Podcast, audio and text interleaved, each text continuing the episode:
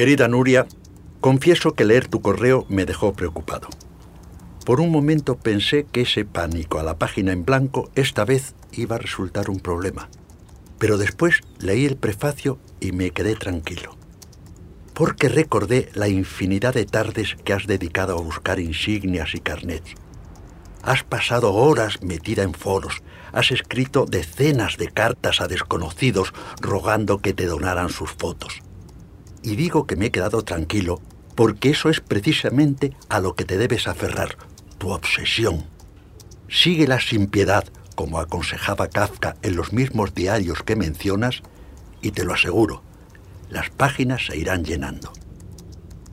La página en blanco debes afrontarla con el respeto debido, por supuesto, pero también con el arrojo y el vigor que otorga escribir sobre un mundo que se conoce al dedillo. Rinde homenaje a esa obsesión, celébrala. Como decía Alda Merini en el libro que me regalaste en Navidad, no me gusta el paraíso porque probablemente allí no hay obsesiones. Sé implacable, pero ojo, no superes la raya. No vayas a convertirte en alguien como Bad Sulver.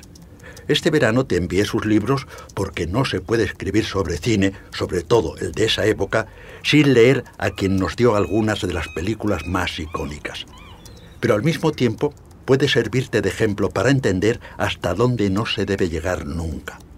Bad fue ángel y demonio a la vez. Era duro como el acero. El libro que te gustó, el que se titula ¿Por qué corre Sammy? es de 1941 y está basado en la vida de su padre, que era un famoso productor. Bien, quizás no sabes que cuando se publicó, el Partido Comunista, del que Bab era miembro, le pidió que lo cambiara para que los judíos no salieran tan mal parados.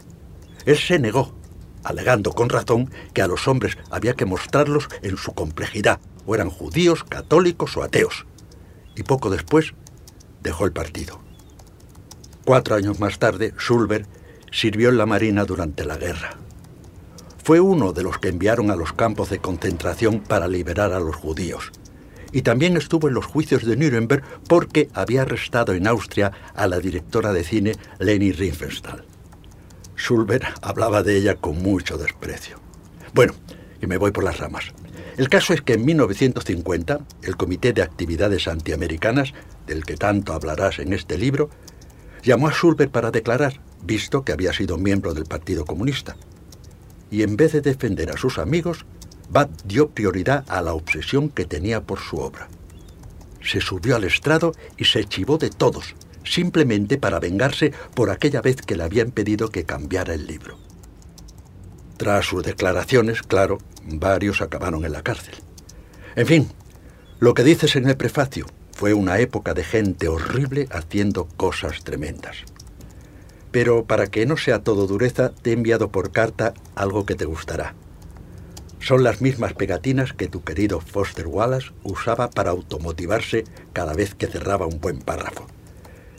Te adjunto una foto para que veas que son las mismísimas. Aquí tu querido editor ha tenido que pedir a su nieta que las buscara en una de esas tiendas online. Unos smileys de colores muy cucos, como dicen ahora los niños. Como estás a punto de afrontar escenas tristes y angustiosas, Quería que las equilibraras con muñequitos alegres y ridículos porque, porque ya sabes, así es la vida. La aventura va a empezar. Disfrútala. Manuel. Postdata. La gaviota te manda recuerdos. Mira que se ríe la condenada, pero ¿qué demonios le hará tanta gracia?